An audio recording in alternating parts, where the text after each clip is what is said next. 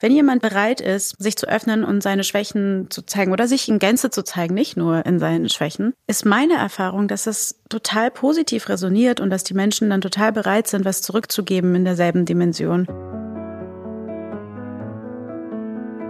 Herzlich willkommen im Club der stillen Poetinnen, eurem Podcast über Gedanken und Fragen rund um das Thema Kreativität.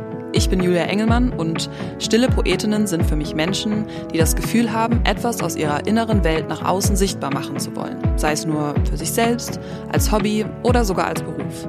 Mich faszinieren diese unsichtbaren Prozesse, die zu den Songs und Filmen führen, die uns bewegen. Und deshalb spreche ich für euch mit inspirierenden KünstlerInnen aus den verschiedensten Bereichen, um die Frage zu beantworten, wie machen das denn eigentlich die anderen? Hallo meine lieben stillen und lauten Poetinnen und Poeten. Schön, dass ihr wieder dabei seid bei einer neuen Folge, der fünften Folge vom Club der stillen Poetinnen. Ich finde es Wahnsinn, dass schon fünf Folgen jetzt draußen sind. Bin sehr dankbar, dass ihr dabei seid. Ich hoffe, es geht euch gut, wann immer und wo auch immer ihr dieses Gespräch gerade hört. Ich melde mich gerade bei euch aus dem Urlaub und freue mich wahnsinnig, euch Christina ankündigen zu dürfen. Ich spreche mit Christina. Sie ist einer dieser Menschen in meinem Umfeld, die, seit ich sie kenne, ist jetzt schon ein paar Jahre, dass wir uns kennen, mich immer wieder daran erinnert, dass Verletzlichkeit auch Stärke ist und die von Anfang an, seit ich sie kenne, eben durch ihre Art mich immer wieder auch einlädt, Dinge zu teilen. Sie ist eine der ersten Menschen in meinem Umfeld, die über Therapie gesprochen haben, was mich wiederum auch eingeladen hat, mit meinen Freunden über Therapie zu sprechen. Und eine wunderbare Schauspielerin und Künstlerin und eben glücklicherweise auch eine Freundin von mir. Ich war ganz schön erkältet, als wir das Gespräch geführt haben.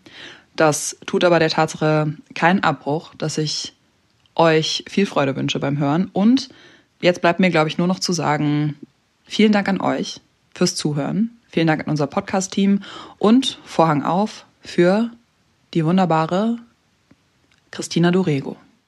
Hallo Christina. Hallo Julia. Ich freue mich total, dass du heute mein Gast bist. Ich habe gerade schon gesagt und auch gemerkt, dass ich ein bisschen aufgeregt bin. Aber wegen mir jetzt oder einfach nur wegen Podcast aufnehmen? Ich glaube wegen dir auch, weil wir uns auch schon jetzt ein eine Weile nicht zusammengesetzt und geredet haben. Ich habe das Gefühl, das ist jetzt quasi das doppelte Gespräch auf eine Weise. Das stimmt. Also ja. wahrscheinlich bekommen dann deine ZuhörerInnen viel mehr private Informationen, als ihnen lieb ist. Vielleicht, man weiß es nicht. Ja, also, ja, wir haben uns eine Weile nicht gesehen, das stimmt. Genau. Und deswegen freue ich mich total, dich wiederzusehen und merke, dass ich ein bisschen aufgeregt bin. Ja. Und ja. habe ich mich verändert? nee. Tu dich auch nicht. Okay. Das ist gut. Haben wir uns direkt wiedererkannt. Ja.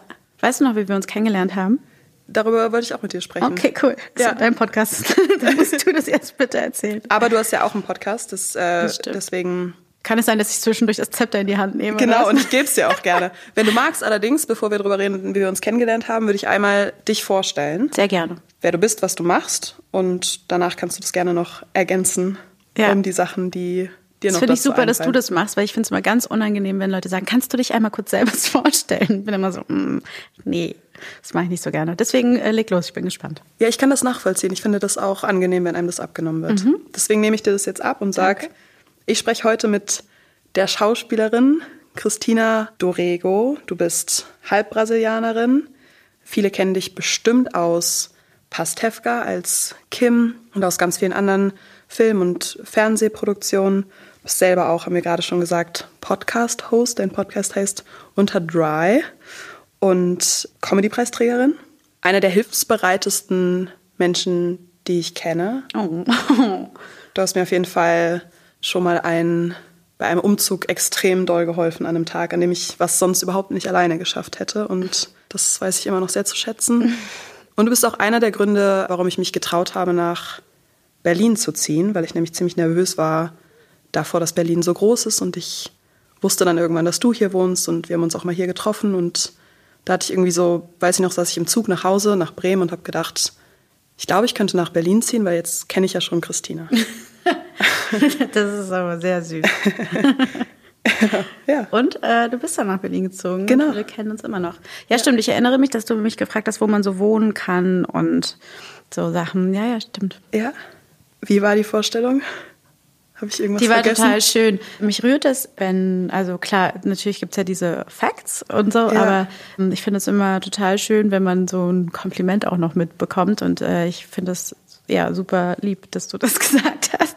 Äh, ich erinnere mich auch noch an einen Umzug. Äh, da ging es vorrangig um Transport von großen Koffern und Fahrrädern. Ja. Ich habe das aber als total schönen Moment auch empfunden, weil für dich begann so was ganz Großes Neues und dass ich da so teilhaben durfte an diesem ja, Schritt in noch mal größere Welt als Berlin es war äh, zu dem Zeitpunkt. Ja, das war irgendwie cool. Und jetzt sitzen wir wieder hier in Berlin. Jetzt rührt es mich auch, wenn ich drüber nachdenke. auch diese, ich weiß, dass es Fotos, es gibt so zwei Fotos, wo dann mein Zug losfährt und ich fotografiere dich quasi aus dem Fenster, also aus dem, aus dem Zug und du ins Fenster rein. Ja. Habe ich hab ich noch. Absch zum Abschied gewunken. Und ich bin aber total froh, dass du auch wieder äh, nach Berlin gekommen bist, weil das irgendwie schöner ist, wenn wir beide in derselben Stadt sind. Voll. Sollen wir einmal Revue passieren lassen, wie wir uns kennengelernt haben? Ja, erzähl mal. Ich erinnere mich, dass ich jemanden kennengelernt habe bei einem Konzert, der gefragt hat, wo ich wohne. Und ich habe gesagt, in Bremen. Das Konzert war, glaube ich, sogar damals in Berlin. Und dann hat diese Person gesagt, eine Freundin von mir oder eine Bekannte von mir zieht jetzt auch nach Bremen. Ich muss euch mal vorstellen. Und dann hat er uns tatsächlich vorgestellt. Wir sind zusammen mit ihm frühstücken gewesen in Bremen, weil du in Bremen Gedreht gedreht, hast. Und dann saßen wir da schon nebeneinander, ja. Ja, und irgendwie haben wir uns gleich gut verstanden. Ja. Und witzigerweise haben wir beide mit diesem Freund oder Bekannten auch nichts zu tun gehabt. Weder davor noch danach. irgendwie war der dafür da, dass der uns einfach zusammenbringt, worüber ich sehr froh bin, weil wir begleiten uns ja dann doch schon eine Weile durch das Leben und durch Ja. diese verschiedenen Stationen und treffen uns irgendwie immer wieder und haben uns ganz viel zu erzählen und dann gehen wir beide wieder in die Welt und dann treffen wir uns wieder und haben uns wieder ganz viel zu erzählen. Ja. Und äh, ich mag das. Und irgendwie haben wir so eine Freundschaft, finde ich, die auf eine sehr komische Art und Weise von außen immer ganz viele so intensive Momente so mitbekommt. Also wir treffen uns, glaube ich, immer dann, wenn es so ums Eingemachte geht und dann kriegen wir so rosa Himmel geschenkt, falls du dich erinnerst Ja. und eben dann so Momente, wo wir dann beieinander sein können, wenn so große Dinge passieren und so und das finde ich irgendwie total schön. Und jetzt sitzen wir zusammen in deinem Podcast, das finde ich auch sehr aufregend jetzt. Total. Ja. Ich glaube, das liegt aber auch an dir und auch der Art, wie man mit dir oder auch ich mit dir sprechen kann, dass wir schnell über große Sachen auch sprechen. Also ich, ich, ich glaube, es ist vielleicht einmal sozusagen der Zufall, dass wir uns in bestimmten Momenten treffen, aber gleichzeitig sozusagen führen wir auch immer Gespräche, in denen große Momente Platz haben. Ja, ich glaube, weil die mich am meisten auch interessieren. Also ich bin nicht so der Typ fürs Oberflächliche. Ich bin ja auch ein wahnsinnig schlechter Smalltalker. Also ich bin, glaube ich, zum einen bereit, relativ viel von mir preiszugeben und zum anderen interessiert mich das auch bei meinem Gegenüber oder in meinen Freundschaften am allermeisten. Und das kann man mit dir ja auch so wunderbar machen, weil also das ist, liest man ja auch dann in deinen Gedichten oder in deinen Liedern, was dich so bewegt und umtreibt, sind ja dann auch immer die tiefen Sachen. Es geht ja selten um um the small shit. ja. Ja, ich glaube, wahrscheinlich haben wir uns deswegen auch von Anfang an sehr schnell gut verstanden, weil ich das auch von dir erinnere, dass du jemand bist, der dadurch, wie du erzählst, sehr einladend bist, sozusagen auch zu erzählen. Also ich finde, du machst einen, einen großen Raum auf. Ja, glaubst du nicht auch, dass das etwas ist, was wir viel zu wenig machen, so prinzipiell in unserem Leben Schwäche zu zeigen? Weil ich merke immer wieder genau das, was du gerade beschrieben hast. Wenn jemand bereit ist, sich zu öffnen und seine Schwächen zu zeigen oder sich in Gänze zu zeigen, nicht nur in seinen Schwächen, aber dass die so einen großen Teil auch von einem bestimmen, ist meine Erfahrung, dass es total positiv resoniert und dass die Menschen dann total bereit sind, was zurückzugeben in derselben Dimension. Deswegen erschrickt mich das immer wieder, dass die meisten Menschen so angstvoll sind, sich zu zeigen, auch in den Dingen, die vielleicht ein bisschen uncool sind. Kann ich total viel mit anfangen. Ich würde auch in dem Zusammenhang sagen, dass ich dieses vermeintlich Schwache, in Anführungsstrichen, immer als total stark empfinde. Also ich denke dann überhaupt nicht, da zeigt jetzt jemand Schwäche, sondern ich denke eher voll stark und einladend. Warum glaubst du, ist es aber für einige Leute leichter und für andere nicht? Und wenn du magst auch, warum glaubst du, kannst du das oder seit wann?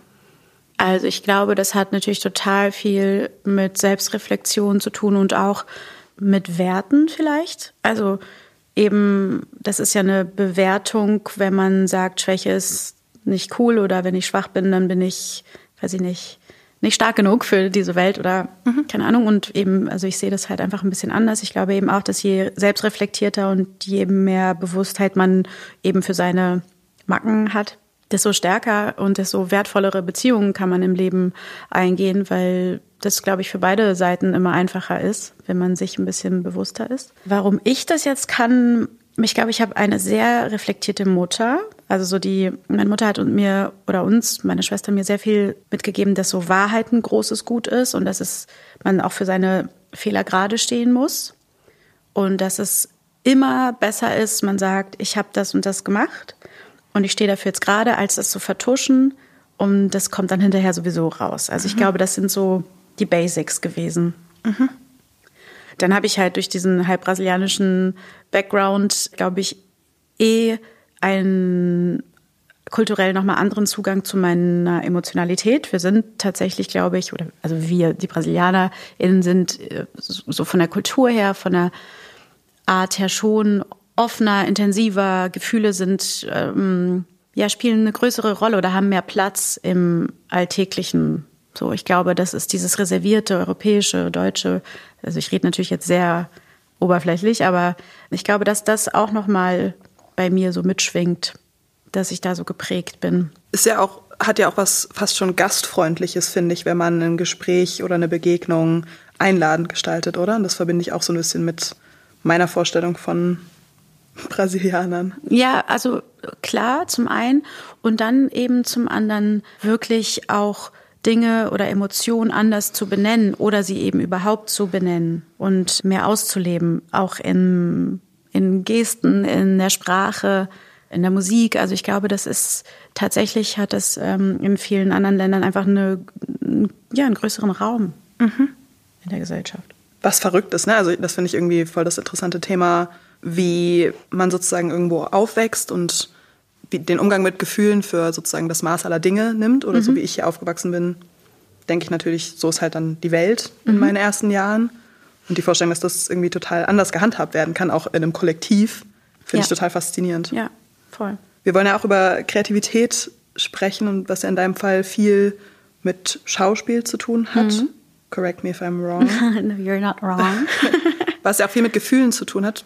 Magst du ein bisschen erzählen, ob du da eine, eine Schnittmenge siehst zwischen sozusagen dieser Art, offen und auf Leute zuzugehen, Gefühle zu teilen, vermeintliche Schwächen zu teilen und Schauspiel? Ich habe früher immer das Gefühl gehabt, dass ich so viele Emotionen in mir drin habe, dass ich immer gar nicht wusste, wohin damit.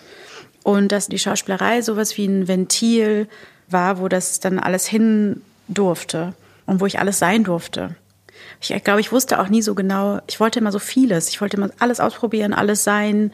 Und ich glaube, das war dann so etwas, wo ich halt, halt alles sein konnte.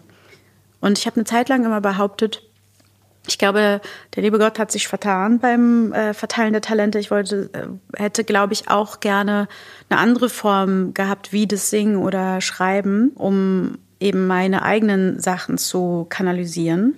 Ich merke aber inzwischen, dass ich das total toll finde, dass ich das nicht kann, sondern dass ich eben von anderen Menschen Dinge umsetze. Also für mich ist es das höchste Gut, ein Drehbuch zu bekommen, wofür sich jemand hingesetzt hat und eben da eine Geschichte erzählt und ich darf dann einen Teil dieser Geschichte erzählen, so wie ich sie lese.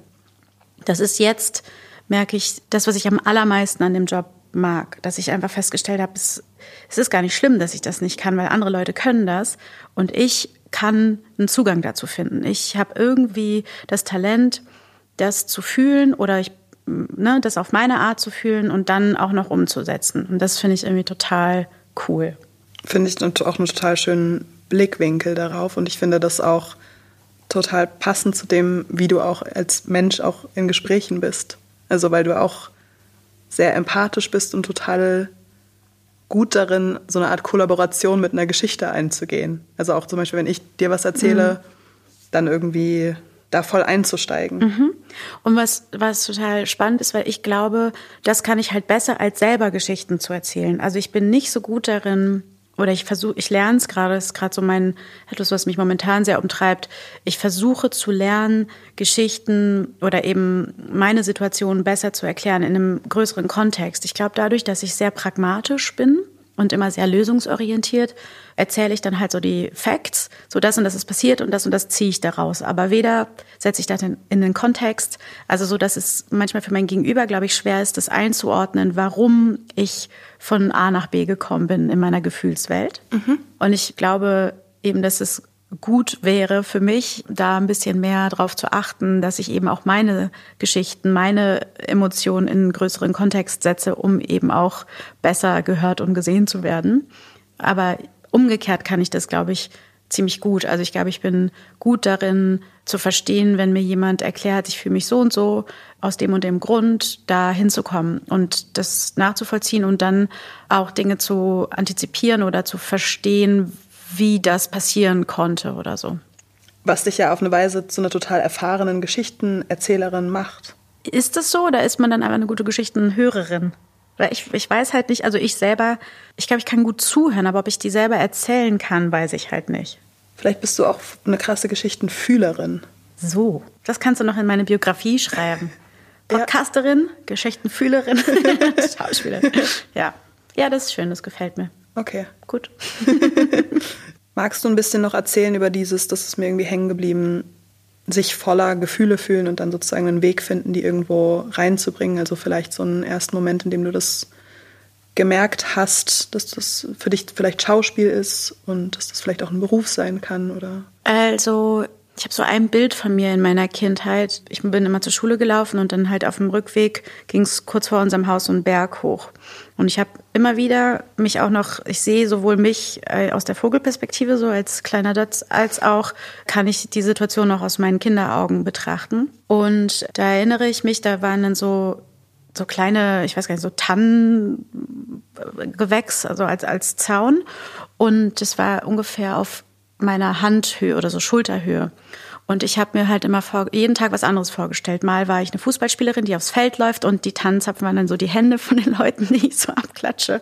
Mal war ich ein Superstar und habe die dann so umarmt. Also wirklich so Sachen. Und ich glaube, dieses fantasievolle Dinge, die ich dann selbst gesehen hatte, weil ne, dann hatte ich vielleicht vorher ein Fußballspiel gesehen und fand die Szene halt cool oder so. Ich glaube, die Dinge, die ich so aufgenommen habe, habe ich dann so jeden Tag irgendwie so umgesetzt. Und ich glaube, diese Traumwelt, in der ich so war, oder dass ich im Garten gespielt habe und irgendwie dann gespielt habe, ich bin eine Hexe und koche eine Suppe aus Gras und äh, Blumen und den ganzen, das ganze Zeug. Ich glaube, das war irgendwie ein Ventil für meine Fantasie. Dieses jemand sein, sich verkleiden, sich vorzustellen, wie sich das anfühlen mag. Und ja, ich vielleicht auch eine Form der Flucht als Kind. Also so, das weiß ich gar nicht. Aber ja, irgendwie ist da, war da meine Fantasie immer auf Hochtouren. Und ich glaube, daraus und natürlich mit dem Background, dass mein Vater, als wir noch in Brasilien gelebt haben, am Theater war und ich das eh eine faszinierende Welt fand und eh die Leute so toll fanden, die um mich herum, war das irgendwie, gab es für mich nie was anderes. Also so, es war so klar, dass ich das machen muss. Das ist absurd, ne? Wenn man sich vorstellt, dass man das als Kind schon so entschieden hat, eigentlich. Glaubst du, dass man das entscheidet oder dass man sozusagen fühlt oder irgendwie findet, was der Weg ist? Oder ist es beides? Mm, ja, wahrscheinlich ist es im besten Fall beides. Ich denke da momentan viel drüber nach, weil ich demnächst mit so Kids arbeite und irgendwie so einen Workshop geben soll, wie man Schauspieler wird, beziehungsweise wie man so seine Träume lebt, ja. Und das ist, finde ich, eine total große Verantwortung. Und ich frage mich die ganze Zeit, was es war, dass ich mich das einfach getraut habe. Und ich glaube, es gibt so zwei Komponenten. Das eine ist herauszufinden, eben so wie ich halt in diesen Fantasiewelten was man gerne mag und dann da nicht ausgebremst zu werden. Und meine Eltern haben bestimmt ganz viele Fehler gemacht, aber eine Sache haben sie total richtig gemacht und zwar, das war immer, du kannst eigentlich alles werden, was du willst.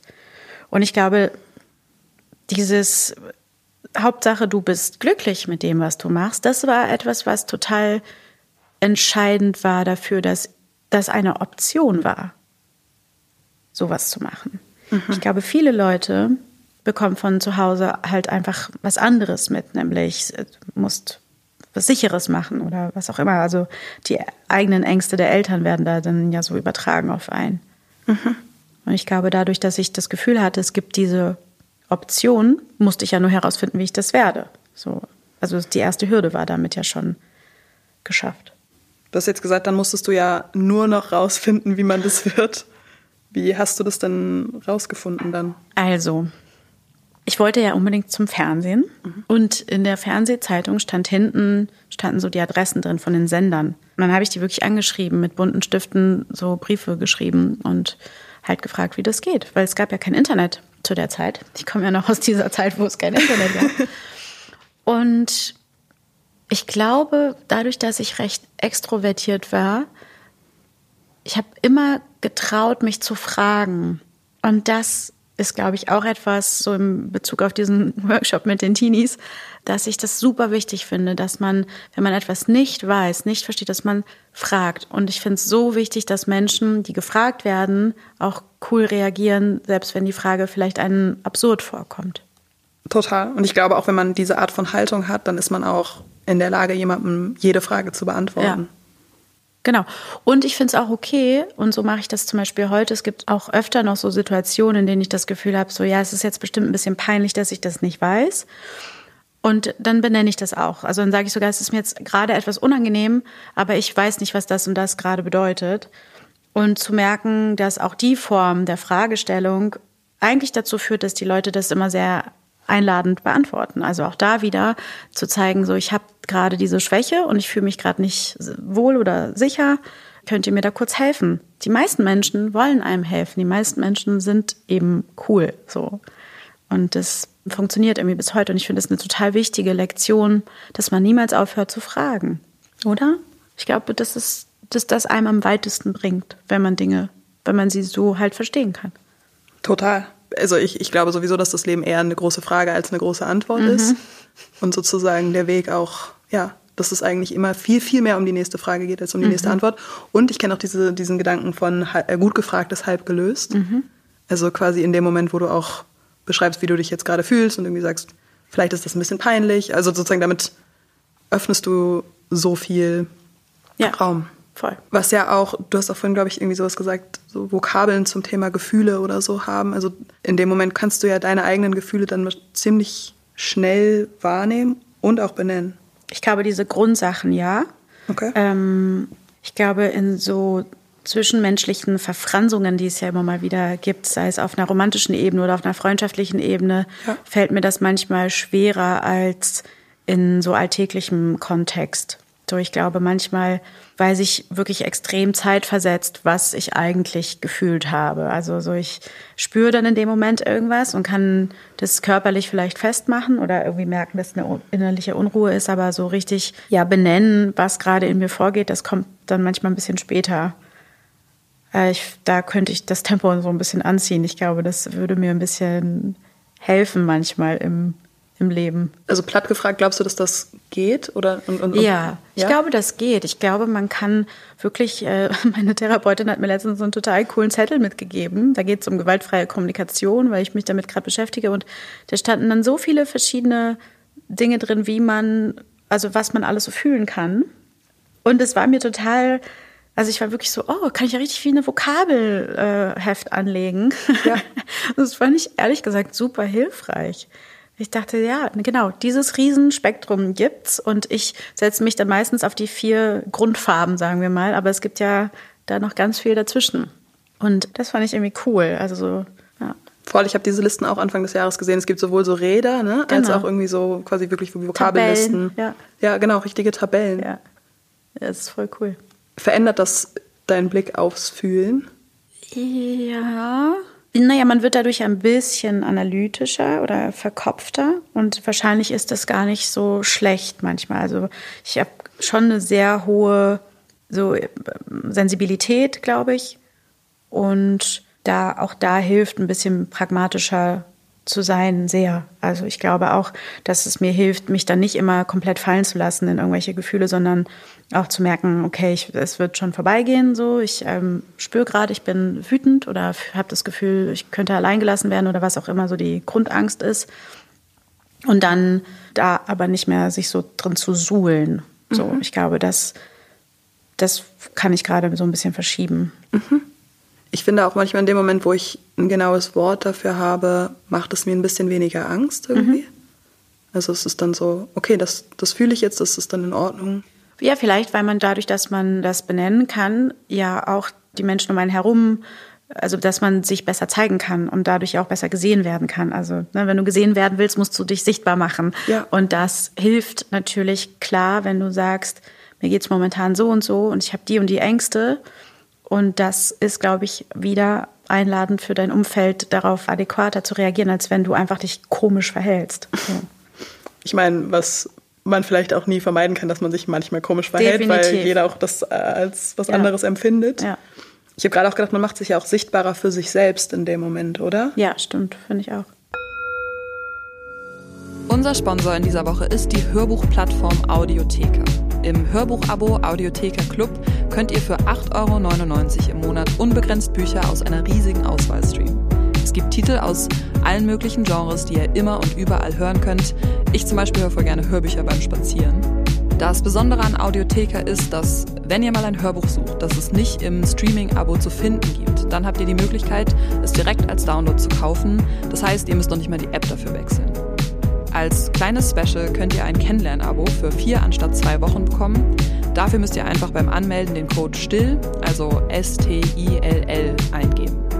Ich packe euch den Link dazu aber auch gerne nochmal in die Show Notes. Und das Nice ist, dass ihr das Abo ganz bequem testen könnt und nicht aktiv kündigen müsst. Das heißt, wenn euch das Kennenlern-Abo gefällt, könnt ihr danach ein richtiges Abo abschließen, aber das passiert nicht automatisch. Also vielen Dank an Audiotheka und jetzt wünsche ich euch viel Spaß. Ich habe zwei Sachen, über die ich unbedingt noch mit dir sprechen möchte. Vielleicht magst du dir einfach eine aussuchen oder wir machen eine nach oder der beides. anderen. Ja, genau. Also, aber du kannst dir aussuchen, womit du anfangen möchtest. Okay. Mich interessiert total das, was du von den oder Kindern und Jugendlichen erzählt hast, also was du da machst, was du denen raten würdest und irgendwie so, mhm. wie du darüber denkst. Mich interessiert aber auch total so dieses gleichzeitig pragmatisch sein, wie du dich beschreibst, mhm. und gleichzeitig unglaublich gefühlvoll sein und verletzlich und einladend. Mhm. Und ich frage mich, ob das die Kombination ist, plus übrigens viele Fragen stellen, ob das die Kombination ist, die einen kreativ macht oder in diesem Fall dich mhm. und damit auch zu einem in Anführungsstrichen guten oder vielleicht ist gut das falsche Wort, Künstlerin. Mhm. Ja.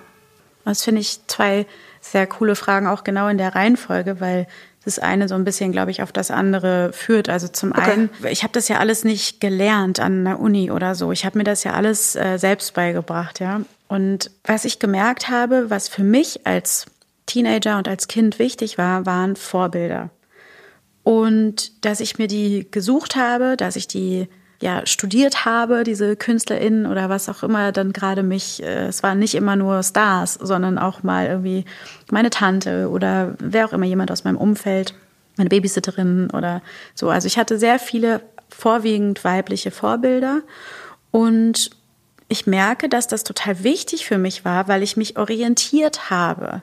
Und das ist etwas, was für mich funktioniert hat. Und nur das kann ich ja weitergeben. Und dass ich merke, wenn ich mit Jugendlichen spreche oder eben so eine Art Vortrag halte oder so, dass ich immer denke, sucht euch gute Leute aus. Sucht euch Leute aus, die euch berühren, die etwas tun, was ihr toll findet und dann überlegt euch, warum findet ihr das toll?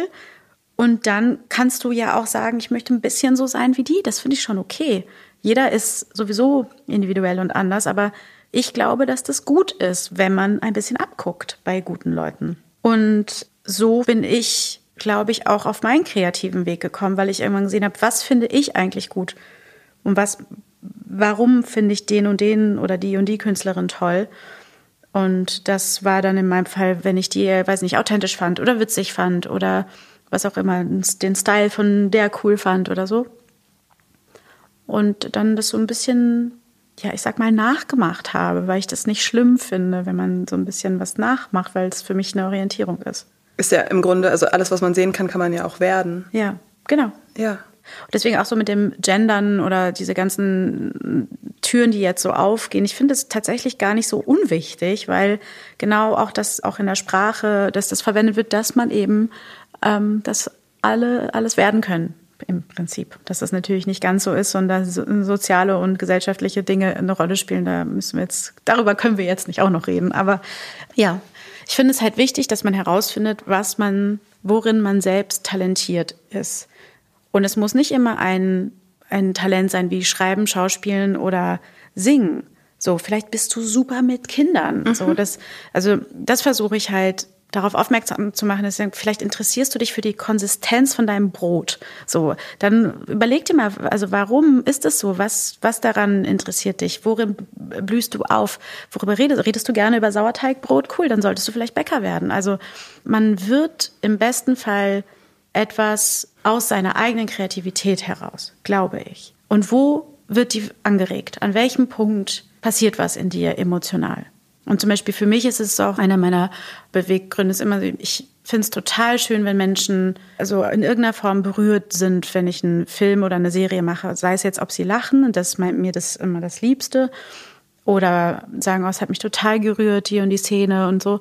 Das ist für mich das schönste Kompliment, weil das mache ich gerne. Also ich berühre gerne Menschen auf einer Metaebene.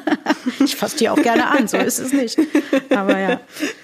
Glaubst du, dass Interesse wichtiger ist als Talent, also oder sich von was berührt zu fühlen in dem Fall? Ich finde Interesse total wichtig. Talent ist so, ich finde Talent ist manchmal halt so unfair. So, also ich, wie gesagt, ich würde ja halt auch gern singen können und ich könnte halt ganz viel dafür tun. Aber da habe ich offensichtlich nicht so einen Drive. Also ich habe mich nie wirklich hingesetzt und habe gesagt, so ich nehme jetzt Gesangsstunden, sondern ich habe mich aber immer gerne hingesetzt und mich unterhalten über Emotionalität oder so. Also wirklich zu merken, wo gehst du dann auch wirklich hinterher? Wo machst du dann auch wirklich was dafür? Dadurch ergibt sich auch auf eine Weise doch von alleine sozusagen in Anführungsstrichen der Weg, oder? Ich denke, ja. Würde ich nämlich jetzt auch sagen. Was ja so ein bisschen das Gegenmodell ist eben von, du hast ja vorhin auch über so Familien geredet, wo vielleicht die Eltern sagen, du musst aber das und das.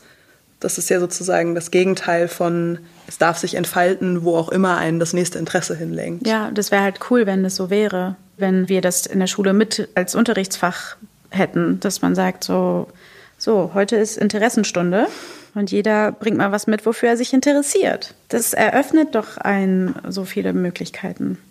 Voll also das, das macht ja auch irgendwie eine Energie mit Leuten und in dem Raum, oder? Also ja, ich, in so einem Raum würde ich total gerne sitzen. Ja, ich auch. Stell mal vor, jeder bringt hier so, so Elfjährige und der eine interessiert sich für Dinos und die andere für, weiß nicht, die Substanz von Lippenstift. Ist doch mega.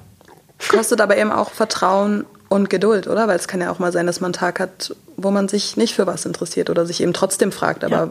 womit verdiene ich mal mein Geld? Ja, klar. Also das ist ja schon so, dass man, und da meine ich den Pragmatismus zu haben, wenn ich realisiere oder angenommen, ich hätte den Anspruch gehabt, den ich nie hatte, eine Kinokarriere zu machen, mhm. ja, dann hätte es ja sicherlich in meiner Karriere, die eher so auf Fernsehen und Streamingdienste basiert, irgendwo die Situation gegeben, dass ich frustriert hätte sein können. Aber es ist für mich eine rein pragmatische Entscheidung, nicht frustriert zu sein, weil ich habe eine Karriere, die ich mir ausgesucht habe. Ich arbeite in dem Job und es macht mir Spaß. Und immer dieses Verlangen nach was Höherem und noch mehr wollen und so weiter. Ich finde, das steht mir im Weg. Also entscheide ich mich dafür, das einfach zu sehen, was da ist und dass das gut ist und dass das völlig ausreicht. Ich glaube, das ist so eine Entwicklungsgeschichte. Also so irgendwie, ich finde, dass es wichtig ist, an manchen Stellen auch einfach pragmatisch zu sein und auch mal zu sagen, in meinem Fall zum Beispiel, ich drehe jetzt mal ein Projekt, weil mich das finanziell entspannt, damit ich dann wieder total kreativ sein kann und nicht darauf angewiesen bin, dass jetzt unbedingt Arbeit kommen muss. Ja, weil mich das zum Beispiel, diese Entspannung ist für mich fundamental, um kreativ zu sein. Wenn ich Existenzängste habe, dann bin ich blockiert. So, das heißt, ich muss dafür sorgen, dass das nicht passiert. Und damit das nicht passiert, muss ich vielleicht mal was machen, was ich jetzt nicht so geil finde. Das ist für mich Pragmatismus. Das ist für mich total, also so lösungsorientiert zu sagen, wisst ihr was, dann machen wir das jetzt so, weil hinten raus entspannt mich das. Und so versuche ich eigentlich immer so durchs Leben zu kommen, weil ich wirklich versuche, da möglichst entspannt durchzukommen. Mich interessiert ja auch die Beziehung zwischen Pragmatismus und Fühlen. Und in dem Moment macht ja dein pragmatischer Anteil sozusagen Platz für den gefühlvollen Anteil. Ganz genau. Ja. Und ich glaube, die wenigsten KünstlerInnen bekommen die Chance, von Anfang an so existenziell abgesichert zu sein, dass sie eigentlich nur kreativ sein dürfen. Außerdem schöpfst du ja manchmal auch aus diesem Druck oder was auch immer. Aber letztendlich ergibt das eine das andere und ich glaube, dass das total wichtig ist, dass man manchmal auch wirklich einfach dafür sorgt, dass es einem in so Grundstrukturen gut geht, weil nur dann kannst du wirklich loslassen. Plus, ich finde, du beschreibst ja auch kreative Lebensführung. Also das ist ja auch kreativ zu sagen, was brauche ich, wie kann ich das dafür sorgen. Genau, stimmt. Und das ist auch eine Form von Eigenverantwortung, die man im Laufe des Lebens am besten lernt, dass man einfach feststellt, okay, was ist wichtig für mich, damit Dinge funktionieren und damit ich gut funktioniere. Also dieser Aspekt der mentalen Gesundheit, über den wir ja auch gerne und viel reden, ja. Einfach zu merken, was ist wichtig, damit ich okay bin. So. Was blockiert mich und wie kann ich dafür sorgen, dass das möglichst selten passiert? Wie kann man denn dafür sorgen? Therapie.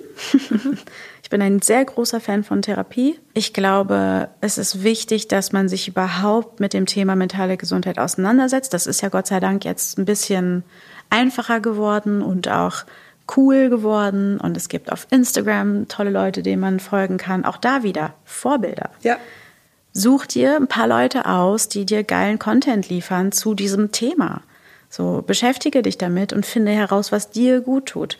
Ich habe nämlich herausgefunden, mir tut Yoga überhaupt nicht gut. Gar nicht. Macht mich super aggressiv.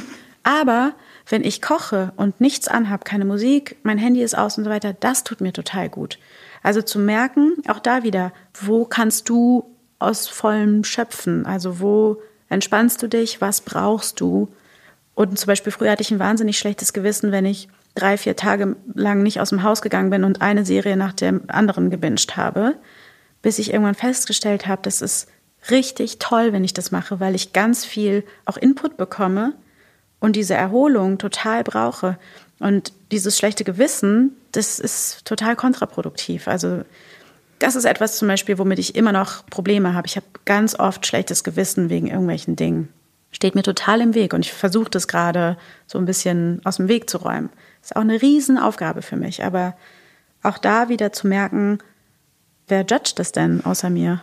Also, ich bin die Einzige, die das judgt. Meine Freunde sagen, genieße es, enjoy, wie schön, dass du es machen kannst. So. Ja, ich denke mehrere Sachen, aber zum Beispiel auch das, so wie du es gerade beschrieben hast, also selbst aus einem Effizienzgedanken ja Erholung total wichtig ist. Stimmt, ja. Oder was ist das schlechte Gewissen in dem Zusammenhang? Ja, ich glaube, das schlechte Gewissen ist dann, dass ich dann mich der Welt entziehe, was ich aber total wichtig finde. So, wenn ich dann wie jetzt mit einem klaren Blick drauf gucke, denke ich, ja, Gott sei Dank hast du es mal wieder gemacht. So.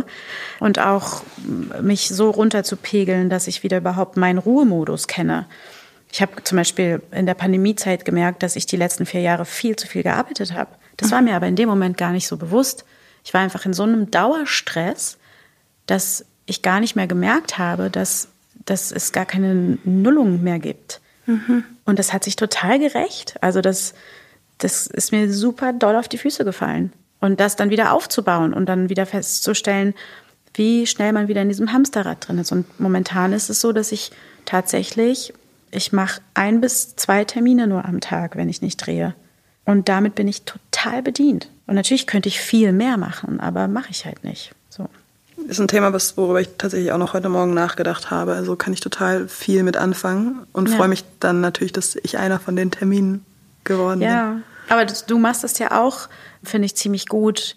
Zumindest so auch in unserer Kommunikation, dass du sagst, boah, ich merke gerade, mir wird das alles ein bisschen viel, können wir es nochmal verschieben. Und wofür ich total viel Verständnis habe. Also ich bin jemand, der super selten ja, enttäuscht ist oder sauer ist, wenn jemand mir absagt oder so, mhm. weil ich das extrem gut verstehen kann. Mhm. Und bei mir ist auch immer, ich will viel mehr, als ich letztendlich dann tatsächlich schaffe. Auch da seine Grenzen kennenzulernen. Ist das nicht aber auch tricky, wenn man sozusagen viel will? Also das ist ja auch ein, sozusagen eben viele Fragen haben, mhm. viel Neugier, viel erleben wollen. Ich finde das auch schwierig, manchmal dann zu sagen, ich brauche jetzt aber die Energie, wenn ich gleichzeitig was will. Ja, verstehe ich, aber dann gibt es ja auch nochmal so verschiedene Aspekt. Also ich bin dann so jemand, wenn ich abends in der Bar sitze, dann fällt es mir total schwer, um zehn nach Hause zu gehen. Also gibt es für mich die Entscheidung, entweder ich gehe in die Bar oder ich gehe halt nicht hin. Aber wenn ich in die Bar gehe, dann muss ich dafür sorgen, dass ich am nächsten Vormittag mir keinen Termin lege, weil ich komme halt nicht in die Pötte. So. Mhm.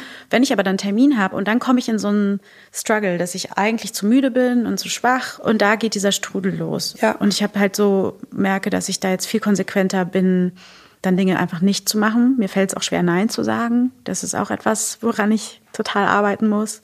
Ich merke gerade, es ist sehr viel Arbeit auch vor mir. Aber auch schon hinter dir. Aber auch schon hinter mir. Und mir fällt auch gerade auf, dass es eine Gemeinsamkeit gibt zwischen Dinge ansprechen, wenn sie soweit sind, im sozusagen sozialen Kontext oder in Beziehung, was du vorhin mhm. genannt hast. Also sozusagen die Wahrheit fällt einem sonst eh auf die Füße. Mhm. Ist ja sozusagen sowas ähnliches wie direkt Konsequenzen ziehen wenn man merkt, mir wird was zu viel. Das ist auch eine Form von Pragmatismus. Ja, und eine Form auch irgendwie vom im Moment sein, ne? Also irgendwie so sozusagen sich sehr bewusst sein und dann auch kreativ genug in seiner Alltagsführung zu reagieren.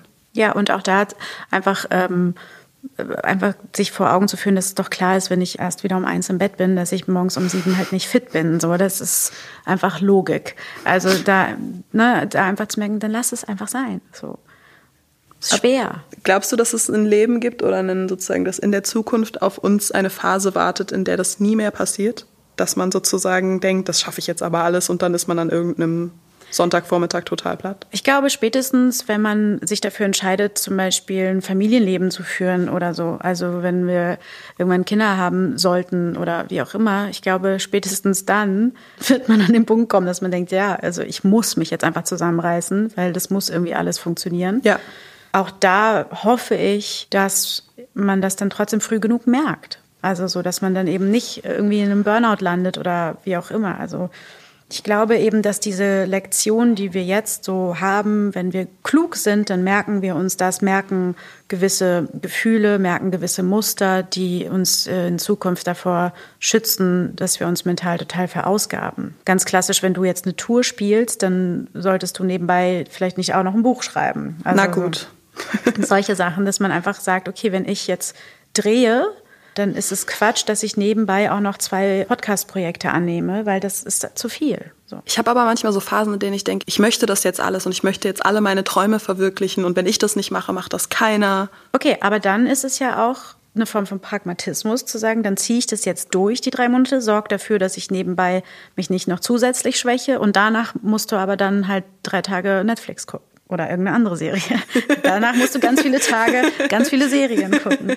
Oder? Also das ist ja dann auch, finde ich, ja. eine Form, die man machen kann. Weil wir gerade auch über sowas, was würdest du Jugendlichen raten und Vokabeln geredet haben, habe ich mir gerade gedacht, wenn jetzt jemand zuhört, ganz praktisch, wie kommuniziert man oder du denn sowas? Also was genau? Gibt es so eine Art Blanko-Sätze, die man verwenden kann, wenn man das Gefühl hat, mir wird alles zu viel oder ich muss auf mich achten. Weißt du, was ich meine? Weil ich finde, manchmal ja. ist das sozusagen, mir ist das in der Vergangenheit schon total oft aufgefallen, aber ich brauchte dann immer irgendwie Unterstützung oder musste warten, bis ich von alleine krank geworden bin oder mhm. so, um, um das zu kommunizieren, weil mhm. ich das nicht so vielleicht gelernt habe oder nicht so viele Vokabeln dafür habe. Deswegen dachte ich gerade, vielleicht können wir mal zusammen Überlegen. laut brainstormen, was sagt man für Sätze?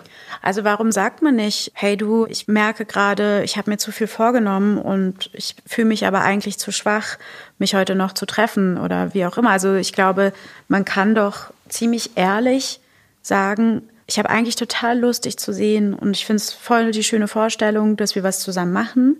Aber ich merke gerade, dass ich Ruhe brauche.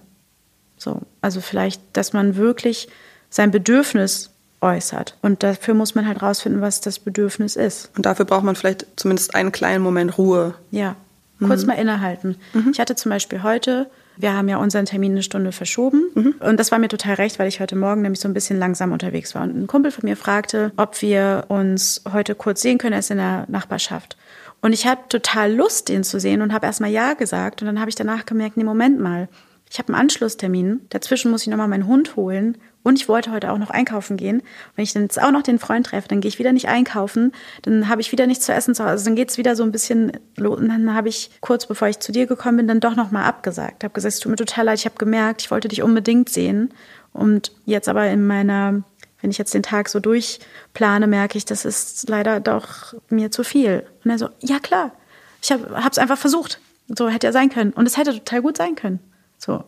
Und das lerne ich gerade. Ich lerne, dass ich das dann nicht stressig, stressig noch mache, den zu treffen, dann auch noch vielleicht schnell noch was einzukaufen und so, sondern zu merken, nee, ich mache das jetzt so, wie es für mich am entspanntesten ist, damit ich mich eben nicht stresse.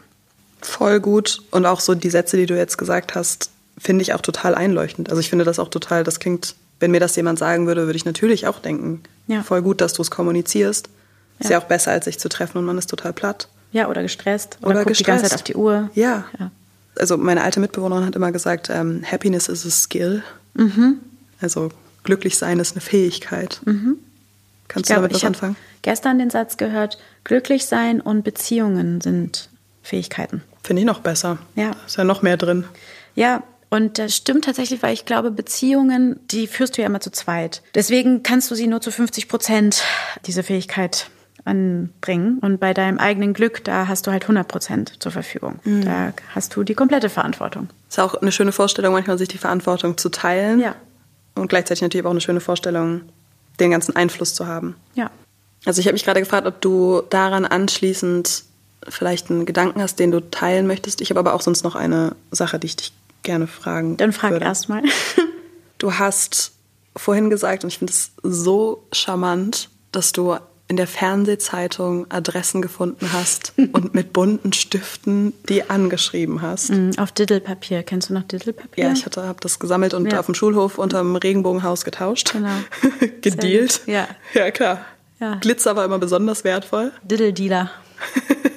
ja, ich natürlich auch. Vielleicht heißt so meine Biografie eines Ja. Tages.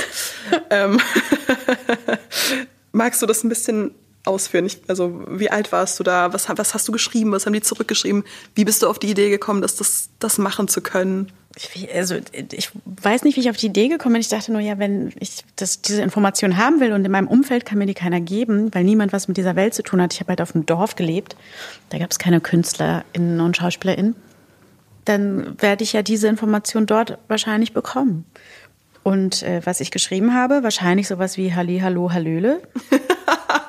Mein Name ist Christina Dorego, ich bin neun Jahre alt und ich möchte Schauspielerin werden. Und deswegen, wenn Sie das nächste Mal einen Film drehen, dann rufen Sie mich doch an. Oh Gott, ist das cool. Sowas. Gott, das und dann werde ich da noch ein Foto beigepackt haben, wo ich so ein, wahrscheinlich so zwei Zöpfe habe und eine Schlaghose an und gefälschte Buffalo-Schuhe mit dicker Sohle.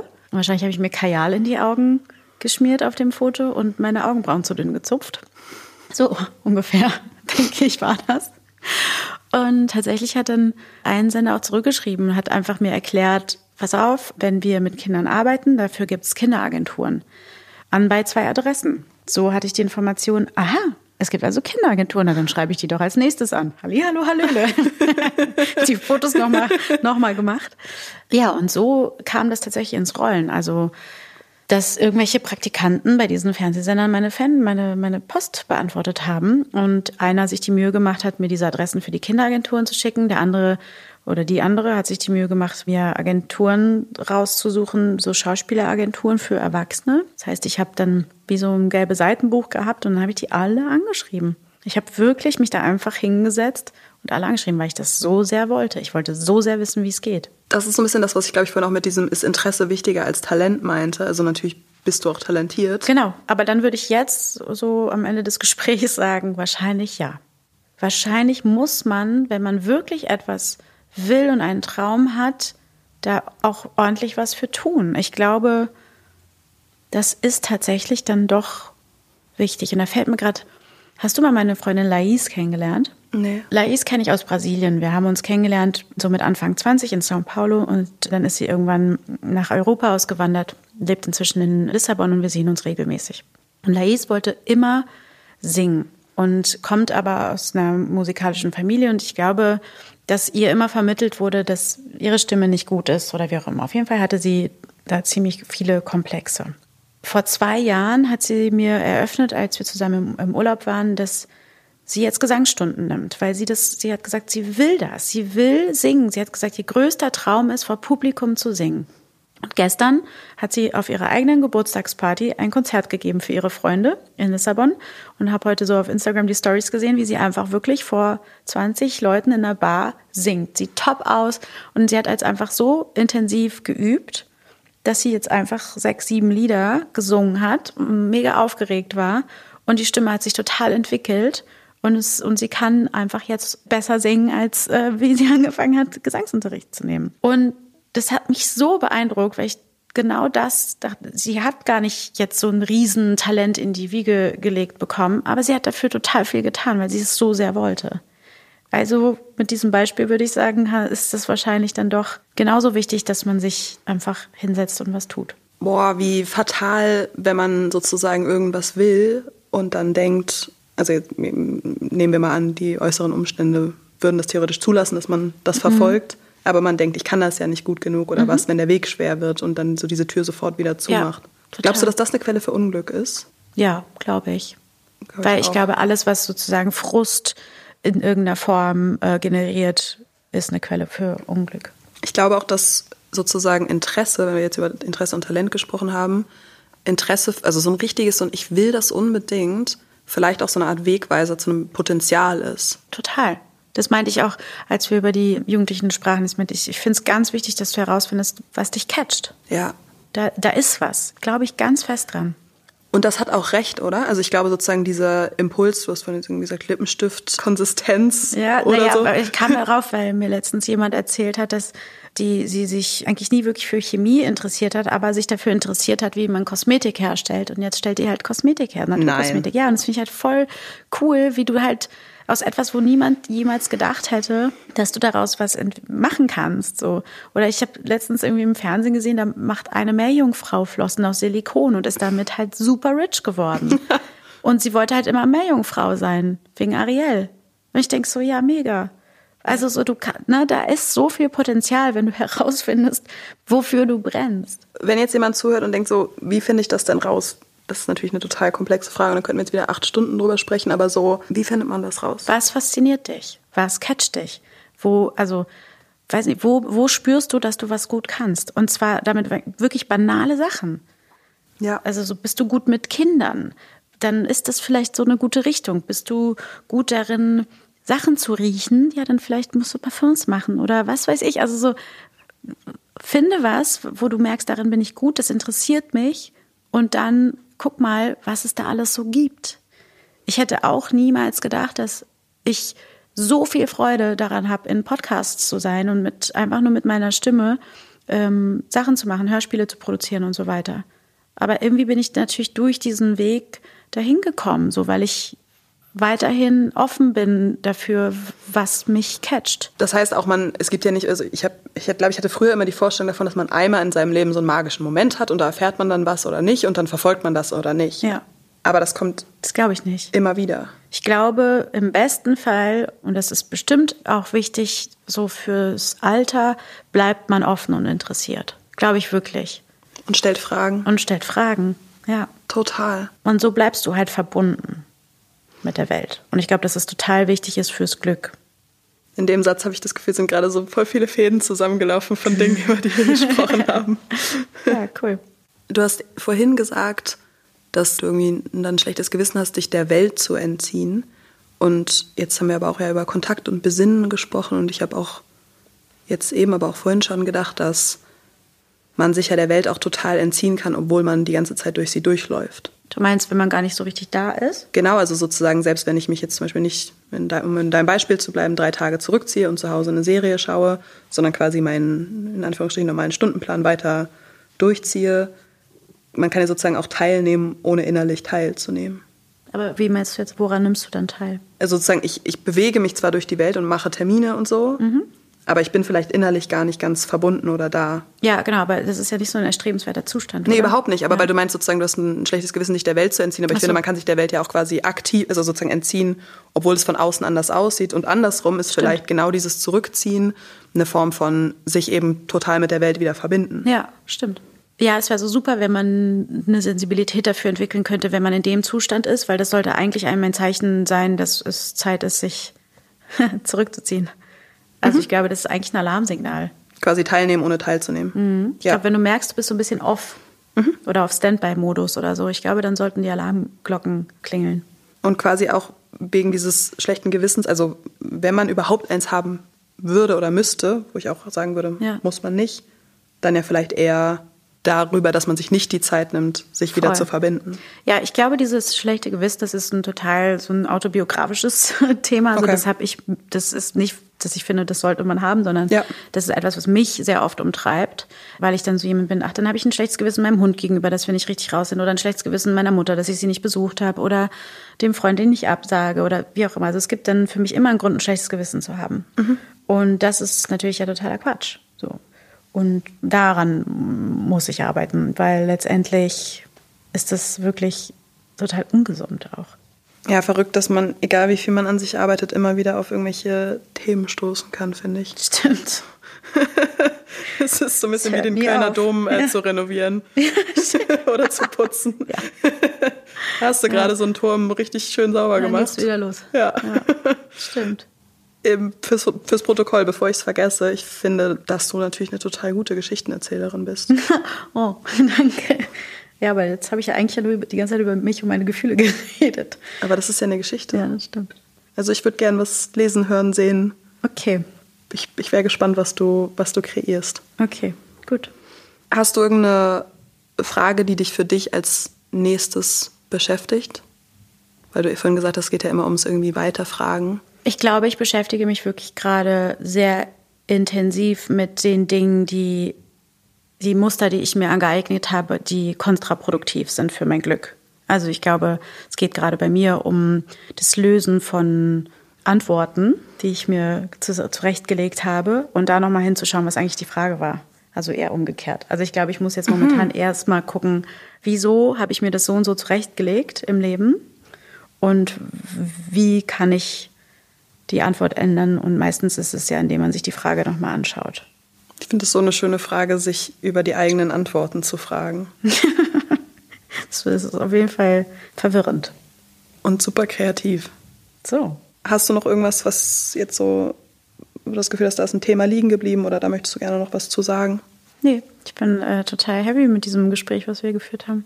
Ich auch, richtig, richtig happy. Cool. Schön, Julia. Danke, dass ich dein Gast sein durfte. Das fand ich jetzt richtig cool. Vor allem auch richtig toll, dass du das jetzt machst. Wir haben ja schon sehr oft darüber gesprochen, dass es eigentlich cool wäre, wenn du das mal machen würdest. Ja. Und jetzt machst du das. Das ist voll gut. Richtig schön. Vielen Dank, dass du da warst mit deiner Podcast-Expertise. Sehr gerne. Ähm, und ich freue mich schon auf unser nächstes Gespräch, auch ohne Mikrofone. Ich auch. Okay. Danke. Tschüss. Bis dann. Tschüss. Das war's für heute vom Club der Stillen Poetinnen. Vielen Dank fürs Zuhören.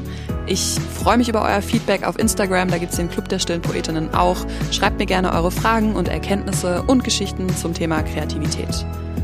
Und jetzt noch kurz Werbung in eigener Sache. Ich freue mich sehr, dass ich bald endlich mein zweites Studioalbum mit euch teilen kann. Es heißt Splitter und ihr könnt es jetzt schon überall vorbestellen.